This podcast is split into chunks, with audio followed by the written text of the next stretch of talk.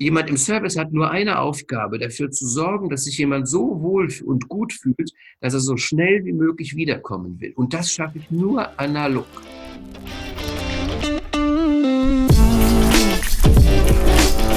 Moin da draußen, ihr Gastrohelden. Hier wieder unser Gastropiraten-Podcast für euch mit Marley, unserer Hoga-Stimme.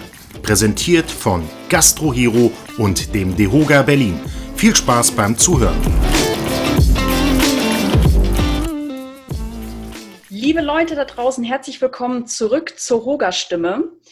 Wie ihr wahrscheinlich alle unseren Podcast zum Thema Trends in der Gastronomie gehört habt, so habe ich jetzt heute wieder einen Experten eingeladen. Und der sagt nämlich, dass Food-Trends sind schön und auch wichtig, aber ich zitiere, der Rahmen ist manchmal wichtiger als der Inhalt. Dieser Experte ist äh, kein geringer als Pionierhaus, Berater, Food- und äh, Trendexperte aus der Gastronomie, ein ganz, ganz wichtiges Tier hier bei uns in der gastronomischen Gesellschaft. Und ich begrüße dich ganz, ganz herzlich, lieber Pierre, dass du die Zeit genommen hast, hier bei der Hogerstimme zu sein. Ja, freue ich mich auch. Äh, habe das schon so ein bisschen mal verfolgt, äh, was du machst. Ich glaube, über Instagram ging es los und das war ja auch für dich so ein äh, Kickstart ähm, du bist ja in, innerhalb relativ äh, kurzer Zeit durch doch ganz schön Kompetenz und seltsamerweise viel Netzwerk äh, bekannt geworden. Und da muss ich auch sagen, Kompliment. Äh, mich hast du auch irgendwo bei einer äh, Veranstaltung erwischt, gleich geschnappt. So hast du es sicher auch mit den anderen gemacht und auch nur so geht's. Positiv denken, vorangehen, alles geht und los. Genau, richtig. vielen, vielen Dank für die netten Worte. Lieber Pierre, jetzt stellen wir uns doch mal ganz kurz vor. Wir treffen uns wieder an der Messe. Ich habe keine Ahnung, wer du bist. Erzähl den Leuten ganz kurz, was du machst, wer du genau bist. Äh, einmal ganz kurz, damit die Leute wissen, wer hier jetzt überhaupt spricht, die noch nie etwas von dir gehört haben. Was traurig wäre. Ja, äh, na gut, also es ist aber schon möglich. Ich bin, wenn man so will, Ex-Gastronom. Da bin ich auch am bekanntesten geworden. Und äh, in der Zeit, als ich aktiv war, das war, ich habe mein Unternehmen vor zehn bis zwölf Jahren verkauft, bis auf ein oder zwei, hatte 13 gastronomische Betriebe, Schwerpunkt Frankfurt, ähm, sehr, sehr viel ähm, ja, Konzeptrestaurants, also das Thema Burger und New York haben wir schon vor etwas über 20 Jahren entdeckt und äh, haben das dann auch 15 Jahre super erfolgreich gemacht, haben gesagt, wir machen jetzt Burger nur noch ähm, original durchgelassen durch den Wolf, alle frisch, den besten Caesar Salad der Stadt und den besten Cheesecake der Stadt und haben gesagt, Amerika hat in diesem Sinne auch wirklich Gutes zu bieten, hat es immer noch, nehmen wir mal die Präsidentschaft aus und ähm, haben mexikanisches Konzept, ein großes Lifestyle-Konzept gehabt und am Ende hatte ich 13 Betriebe, 400 Mitarbeiter, habe aber schon weit vorher, das hat mit meinem Vorleben zu tun, viele Leute beraten. Also ich habe, nachdem ich Gastronomie oder Hotellerie mal gelernt habe, mit Filmmarketing zu tun gehabt, ein paar ganz große betreuen dürfen und habe viel über Marketing, über äh, PR gelernt äh, oder auch was eben ein Konzept ist oder eben was Menschen wollen, um sich wohlzufühlen, um emotional mitgenommen zu werden. Wollte immer Gastgeber werden, habe irgendwann schon mit 26 mein erstes Kaffee aus, aufgemacht, parallel immer beraten. Und ähm, das Besondere war, mit diesem New York Café fing es an, dass Leute sagten, Mensch, du warst ja in New York, das war früher dann noch was Besonderes.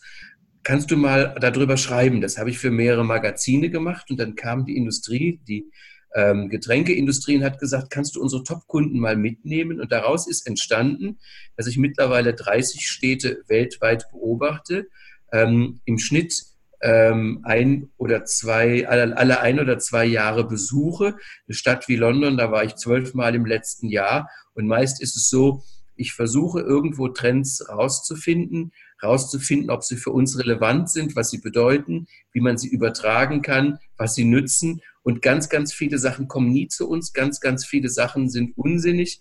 Ähm, und das muss man sehr gut unterscheiden. Und ähm, ich nehme ganz viele Kunden exklusiv mit. Also ich mache so offene Trendreisen, da kann man sich einfach reinbuchen und bin aber viel mehr unterwegs mit Kunden, war allein zwölfmal im letzten Jahr mit Kunden ähm, in London. Also das ist von Sprüngli aus der Schweiz äh, bis Lufthansa, bis äh, Deutsche Bahn, bis äh, ähm, AIDA, ähm, viele Großgastronomen, auch Ketten, Hotelketten, ähm, Einzelhändler wie Teegut. Und die nehme ich dann mit und zeige ihnen neue Trends. Und es ist, und dann sind wir wieder bei dem Thema, es ist nicht eigentlich, wie du sagtest, der Rahmen, sondern die Disproportion ändert sich. Früher zum mhm. Essen ging man in ein Restaurant. Das ist heute alles anders. Okay, dann erklär uns, äh, uns Hörern doch mal, was du genau damit meinst. Also ich meine, so ein Trend ist ja eigentlich ein Instagram-Bild entfernt, sag ich jetzt mal. Das geht ja rasant schnell. Wie ist deine Meinung? Äh, woher kommen diese Trends äh, oder ich sage jetzt auch mal Konzepttrends? Und äh, wie entwickeln die sich hier bei uns in Deutschland? Und wie setzt man die am besten um? Also ich denke, wichtig ist erstmal, dass man weiß, welche Arten von Trends es gibt. Also viele sagen, ähm, wow, wir haben jetzt einen Burger-Trend oder wir haben jetzt einen Craft-Bier-Trend. Ähm, man muss unterscheiden, wirklich große Trends, ob es Food and Beverage oder gesellschaftlich ist, die dauern etwas länger an. Fünf mhm. Jahre, zehn Jahre, 15. Und darunter haben wir die, nenne ich einfach Moden. Das sind so Sachen, Leute fahren in Urlaub und plötzlich äh, wollen alle Aperol Spritz. Wobei die Sache sich ja auch schon länger hält. Ähm, mhm. Und das sind solche Moden. Aber ähm, ein Trend ist schon was Größeres. Und ein Trend wie wiederum, der ist meist abhängig von gesellschaftlichen Trends, sogenannten Megatrends. Das heißt also, früher äh, wurde halt ordentlich morgens von sieben, von acht oder neun bis vier oder fünf gearbeitet.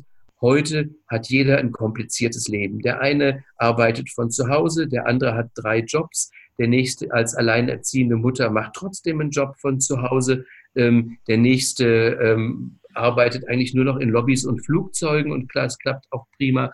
Aber diese ganzen veränderten Arbeits- und Lebensbedingungen heißen auch, dass Leute viel weniger zu Hause essen, viel öfter unterwegs, aber auch viel mehr, wie man so schön sagt, snacken. Und das ist der Unterschied zu den Foodtrends. Was ich snacke, ist die eine Sache, ähm, oder in einem Restaurant esse oder in einem Supermarkt kaufe. Aber die Tatsache, dass ich überhaupt on the go, also mit Essen in der Hand durch die Gegend laufe, dass es hip ist, einen äh, möglichst coolen Kaffeebecher zu haben, ähm, dass es, äh, mit dem ich durch die, die Straßen laufe, ähm, das war vor 20 Jahren noch ein Armutszeugnis. Hat der kein Zuhause. Heute ist es cool. Wie lange es mhm. noch cool ist, Thema Nachhaltigkeit ist eine andere Frage. Aber die Leute schaffen es nicht mal mehr zu Hause zu frühstücken. Das passiert beim Bäcker unterwegs mittags hat man so wenig Zeit und so viel zu erledigen, ähm, dass man schon gar nicht mehr in ein Restaurant geht äh, oder ins Betriebsrestaurant, sondern vielleicht einen Snack auspackt oder äh, in die Bäckerei geht oder aber einfach eine kleine Bowl nimmt. Das heißt, was ich esse, klar, ist wichtig, es wird immer gesünder, ähm, aber ob es jetzt nun gerade levantinisch oder peruanisch ist, ähm, das kann sich viel schneller ändern, als man äh, denkt. Natürlich muss man die Dinge anbieten, die die Leute wollen, aber äh, bestimmt wird es im Moment viel mehr durch die Distribution.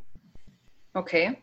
Du hast in einem Artikel geschrieben für die äh, AHGZ, dass es auch immer mehr Restaurants gibt oder auch gastronomische Betriebe, die wirklich sehr individuell sein müssen heutzutage, weil das auch eine Art Trend oder hip ist heutzutage. Warum? Was ist so mhm. entscheidend, äh, dass äh, Restaurants heutzutage individuell sein müssen und nicht mit der Masse mitgehen müssen mhm. oder sollen?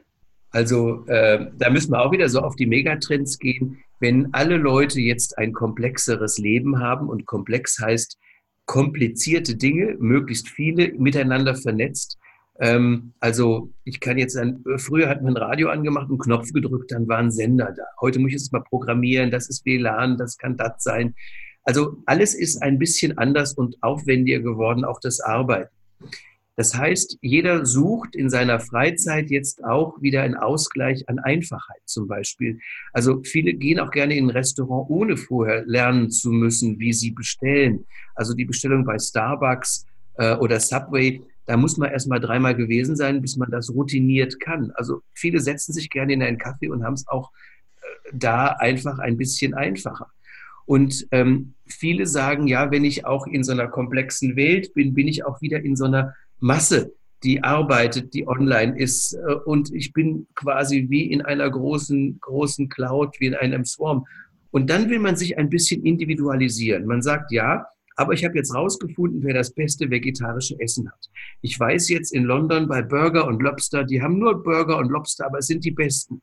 Ich habe äh, einen Cronut entdeckt, ähm, den macht nur der Anselm, der ist in New York und in London und da war ich mal. Und so wollen Leute was ganz Spezielles und sie wollen auch zu jemandem, der da wirklich Ahnung hat.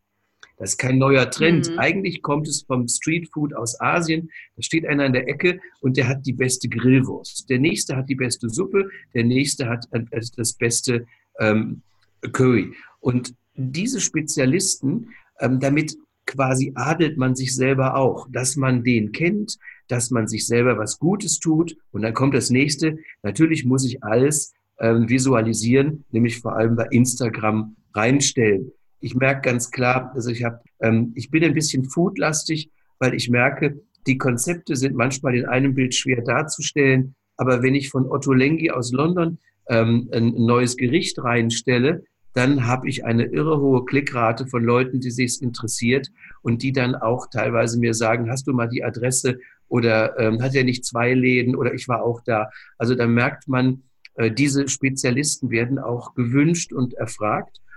Und man kann natürlich ähm, als Gastronom, wenn man sich äh, auf bestimmte Kompetenz bekennt, auch sein Publikum gewinnen. Es gibt aber eine Einschränkung. Die Einschränkung ist, äh, zwei Einschränkungen, die wichtig sind. Das eine ist, ähm, wenn ich auf dem Land bin und es gibt in meinem Ort oder Dorf kein Restaurant und ich mache eins auf, dann sollte ich tunlichst Mainstream-mäßig das machen, nämlich ein bürgerliches Restaurant, also eine Apfelweinwirtschaft zum Beispiel in Hessen oder vielleicht auch ein mediterranes, wo ich im Endeffekt die ganze Familie mitnehmen kann.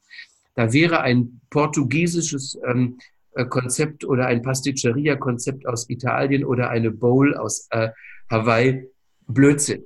Wenn ich allerdings in einer Großstadt bin, wo ich viel Publikum habe, da suchen sich Leute gezielt das raus, was sie wollen. Die zweite Ausnahme ist, wenn ich in einem Hochfrequenzstandort bin, in der Nähe eines Bahnhofs, in einer Lauflage und auch an diesem Snackgeschäft teilnehme, ähm, dann wollen die Leute mit einem One-Stop ähm, sich mittags ernähren. Das heißt, die kommen rein, sagen, hast du ein Getränk, hast du ein Sandwich oder hast du ein Gericht? Und ähm, dann sind vielleicht Freunde da, die sagen, hast du das gleiche auch in vegetarisch? Und wenn ich dann zu spezialisiert bin in einer Hochfrequenzlage, nutze ich das Potenzial nicht voll. Also Spezialisierung, also Premium ist da ideal, wo viele Konzepte sind und ich mich ähm, rausheben will. Du hast auch in dem Artikel geschrieben, dass Gäste mittlerweile äh, auf viel mehr Emotion und Storytelling achten. Wie wichtig ist das heutzutage in der Gesellschaft äh, für eine Gastronomie, dass man Emotionen oder eine Geschichte mit auf den Weg bringt an die Gäste, egal über das äh, Design, über das Interieur oder von den Mitarbeitern selbst oder die Geschichte des Unternehmens selbst. Wie wichtig ist das heutzutage? Also zum einen ist es ein Beweis für Echtheit. Also ähm, nicht jeder kann Bio machen und ich weiß nicht, ob es wirklich besser schmeckt, aber jeder hätte natürlich schon gerne etwas von anständig behandelten Tieren und was auch gesund ist. Wenn ich aber als Gastronom sage, hey, ich kenne meine Lieferanten und äh, wie hier ein Gastronom in Frankfurt gemacht hat, so eine Landkarte von Italien mit ein paar Polaroids ringsum. Das war der Sandro Ciani, fand ich super toll. Und dann ging immer ein Pfeil von der Landkarte zu dem Polaroid und da war er drauf mit einem Lieferant. Also da, wo der den Käse herkriegt, die Wurst herkriegt. Ähm, das heißt, das ist so eine Story und gleichzeitig ein Beweis für die Echtheit. Und damit kann ich als kleiner Gastronom ohne Biozertifikat, ohne ähm, äh, äh große ähm, Gutachten einfach meinem Gast klar machen, hey, ich bin authentisch, ich meine es ehrlich, ich ähm, mache das, was ich äh, äh gerne mache und ihr könnt es auch nachvollziehen. Wenn man jetzt anguckt im Hotelbereich, der Storyteller überhaupt ist ja 25 Hours die haben so angefangen, wenn ich zum Beispiel in das 25 Hours am Zoo gehe, dann ist es auch überall mit irgendwie, da, da, da sitzt ein kleiner Stoffaffe auf meinem Bett. Ähm, ich gucke raus, dann kann ich echt aufs Gehege gucken. Und das ist so ein bisschen Jungle-like, auch die Bar, die Monkey Bar oben inszeniert. Also die Story muss schlüssig sein, sie muss authentisch sein und mit mir zusammenhängen, das ist klar. Und ähm, damit kann ich aber auch eben den Beweis machen für meine Echtheit, aber auch für die Qualität und Echtheit meiner Produkte. Und da muss man auch sagen, ähm, das ist eben das Tolle an unserer digitalen Gesellschaft. Ich kann es natürlich auch alles schnell kommunizieren und bin damit fast chancengleich wie die Großen. Weil wenn ich als Kleiner etwas authentisch und gut mache, dann kriege ich sofort meine Like- und Klickraten und werde verbreitet und ähm, habe sogar einen Vorteil, weil wer will bei einer riesen Restaurantkette mit 100 Restaurants sagen, ich bin sein Freund?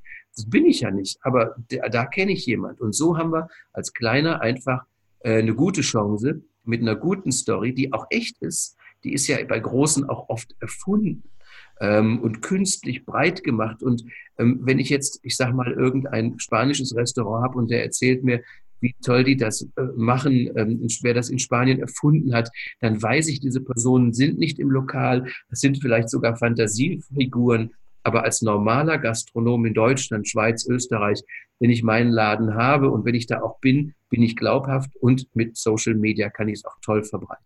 Hm. Du hast jetzt eben gerade schon äh, die digitale Welt kurz angesprochen. Wie ist dann deine Meinung zur besten Mischung zwischen der Digitalisierung und immer noch dem Mensch, der praktisch in einem gastronomischen Betrieb noch äh, herrscht. Mhm. Wie ist da die beste Mischung? Weil es gibt ja auch viele nützliche Tools, die zum Beispiel im Servicebereich genutzt werden, die praktisch der Service-Mitarbeiter ja dadurch ersetzt wird. Mhm. Also dass, der, dass das digitale Tool den Mensch ersetzt. Mhm. Wie ist deine Meinung dazu? Wie, wie kann man das verhindern? Aber wie kann man das trotzdem klug umsetzen, dass äh, die digitale Welt trotzdem noch weitergeführt werden kann oder noch weiterentwickelt werden kann? Also die Digitalisierung gerade für kleine Betriebe ist super, weil ähm, man kann mit den großen, mit den Systemen ein bisschen aufholen. Das muss man eben aus wirtschaftlichen Aspekten, weil die haben Wareneinsätze, die haben Personalkosten, äh, die haben Energie optimiert, weil sie auch teilweise sehr neue Geräte haben. Und da kann ich ein bisschen ranrücken in deren Wirtschaftlichkeit. Das sind die Hintergrundprozesse. Was auch gut ist in der Digitalisierung, ähm, im Fair Vorfeld finden mich Leute, vielleicht über Social Media. Und vielleicht mache ich auch das Buchen einfacher, weil ähm, wir, also das Wichtige ist ja nicht Facebook und Co., sondern das Wichtige ist die Mobilität, die wir dadurch haben, also das MobileNet. Ich laufe irgendwo rum, ich gucke in Google, wo ist jetzt ein guter Burgerladen, auf dem Weg finde ich noch einen guten Bowlladen und denke, hey, das ist vielleicht cooler und scroll ein bisschen rum und finde dann die richtigen Fotos. Die sind dann egal wo, Instagram, Facebook. Das heißt, man findet uns vielleicht besser, wenn wir den Job gut machen durch Digitalisierung. Und wenn die Leute weg sind, wenn das gut war, dann setzen sie auch wiederum was ins Netz. Das heißt also, das Vorher, das Nachher im Hintergrund, da ist Digitalisierung gut. Wenn der Gast aber zu uns kommt, verdammt nochmal, dann muss er ein analoges Erlebnis haben. Und das ist parallel mit dem Storytelling. Der wird gern begrüßt, der wird gerne ähm, beim Namen genannt, ähm, wird wiedererkannt, der will bei uns ganz analoge Dinge, der will schmecken, der will riechen, ähm, der will ein Ambiente haben, was zum Wohlfühlen einlädt, eine schöne Musik machen, auch mit einer guten, äh, hören mit einer guten Akustik. Das sind alles analoge Sachen. Und ich muss vor Ort vor allem für ein einziges sorgen. Und das habe ich auch früher all meinen Mitarbeitern gesagt, die sagten, was kann ich denn machen? Was ist das Wichtigste? Ähm, das ist nicht, ob ich von rechts oder links serviere und was ich alles weiß. Ähm, jemand im Service hat nur eine Aufgabe, dafür zu sorgen, dass sich jemand so wohl und gut fühlt, dass er so schnell wie möglich wiederkommen will. Und das schaffe ich nur analog. Hm, sehr schön gesagt. Wie ist denn jetzt deine Message an die Zuhörer da draußen, wenn du denen jetzt irgendwas mitgeben möchtest? Naja, also einmal soll man nicht auf die neuesten Moden gucken, sondern wirklich gucken, warum machen Menschen was, also diese Megatrends. Was treibt sie in den Snackbereich mittags äh, und so weiter. Und ähm, das ist schon mal eine Vorstufe. Dann, wenn ich mich selbstständig mache, ich muss einen Markt haben. Also zu sagen, ähm, ich bin äh, Veganer und ich mache den tollsten veganen ähm, Laden hier. Ähm, ich wohne jetzt in der Nähe von, Dreieich, von, von Frankfurt in Dreieich. Hier in Dreieich, ähm, so viel Publikum gibt's da gar nicht für. Ich muss einfach gucken, wie ist mein Markt. Und dann muss ich alles nutzen, was ich als Kleiner den Großen im Voraus habe. Nämlich, ich kann analog die Leute begeistern. Ich kann die Individualität, die ich habe, rüberbringen mit meiner Story, mit meinen Produkten und kann sie damit binden. Und im Gegensatz zu dieser komplexen Welt wollen die Leute heute einfach dieses wirklich individuelle, persönliche, authentische. Und das ist mein Trumpf. Und damit muss ich glänzen. Und da muss ich auch einfach aufpassen. Da darf ich in den Laden selber nicht zu viel Digitales reinpacken. Natürlich in einem Außengarten kann ich mir helfen lassen durch ein schönes äh, Bestellsystem per Handheld. Aber wenn die Bedienung nur aufs Handheld und nicht auf die Menschen klotzt, ähm, dann funktioniert es nicht. Ich muss es analog machen, ich muss es individuell machen. Das ist meine Chance. Damit komme ich gegen die Großen an.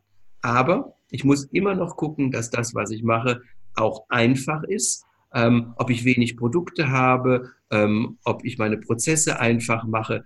Denn die Wirtschaftlichkeit entscheidet mehr oder minder auf Dauer über den Erfolg. Leute gut behandeln und reinlocken, ja. Damit kann ich auch mehr Umsatz machen. Das ist immer das Wichtigste. Aber ich darf einfach meine Kosten nie aus den Augen verlieren. Das ist für mich das Zweitrangige eigentlich, aber es bricht vielen das Genick, die einfach vor lauter Trends und Begeisterung für diese eine Idee, die sie haben, vergessen, dass es immer wirtschaftlich sein muss. Damit hast du eigentlich gerade den kompletten Podcast zusammengefasst, was eigentlich in der Regel meine Aufgabe ist. Vielen, vielen Dank dafür. Wenn ihr da draußen jetzt noch Fragen habt zu diesem wirklich sehr, sehr wichtigen und auch interessanten Thema für euer neues oder vorhandenes Konzept, dann meldet euch bei uns oder meldet euch beim Pierre. Der hilft euch garantiert super, super gerne. Ich hoffe, ich darf deine Kontaktdaten mit in die Infobox tun. Ja, gerne. Also ähm, ich sage es auch gerne nochmal einfach die Webseite www.nierhaus.com wenn mir jemand ähm, mailt, ähm, melde ich mich. Ich mache keine Betriebsberatung in der Mail, aber ähm, ich äh, kann sicherlich was sagen oder verweisen. Bitte nur Mail, weil ich reise wirklich extrem viel. Also eigentlich habe ich jetzt nach den, ich glaube, ich war 20 Jahre Gastronom, äh, meinen Traum wahrgemacht, nämlich ich kann durch die Welt reisen, Konzepte sammeln. Es ist wirklich auch extrem anstrengend und viel Arbeit, aber ich darf jedes Jahr mehrere Konzepte machen, mit ganz vielen Gastronomen zu tun haben und muss mich nicht mehr wie früher so um jede Sorge kümmern, wie den Wasserrohrbruch, die erhöhte Versicherungsrechnung, Ärger mit dem Vermieter oder was natürlich auch ein ganz großes Thema ist, Personal zu kriegen. Und da vielleicht auch noch ein Schlusswort. Ich habe es immer gemerkt, wenn ich als Arbeitgeber einen attraktiven Laden hatte, der Spaß machte, der auch ein bisschen hip war, ähm, wenn ich die Menschen, und das ist ganz wichtig, fair und freundlich behandelt habe in meinem Betrieb, dann habe ich immer gute Chancen, Mitarbeiter zu finden.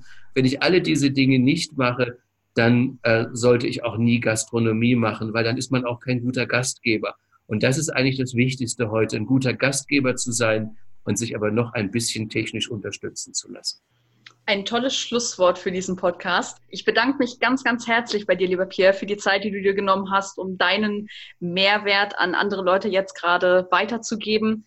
Ich bedanke mich bei euch da draußen fürs Zuhören. Wir hören uns äh, das nächste Mal wieder. Und wenn ihr noch Fragen habt, dann schreibt uns gerne auch per Brieftaube. Das wisst ihr, dass das durchaus funktioniert. Und dann hören wir uns beim nächsten Mal. Dir vielen Dank, lieber Pierre. Danke, tschüss. Ciao.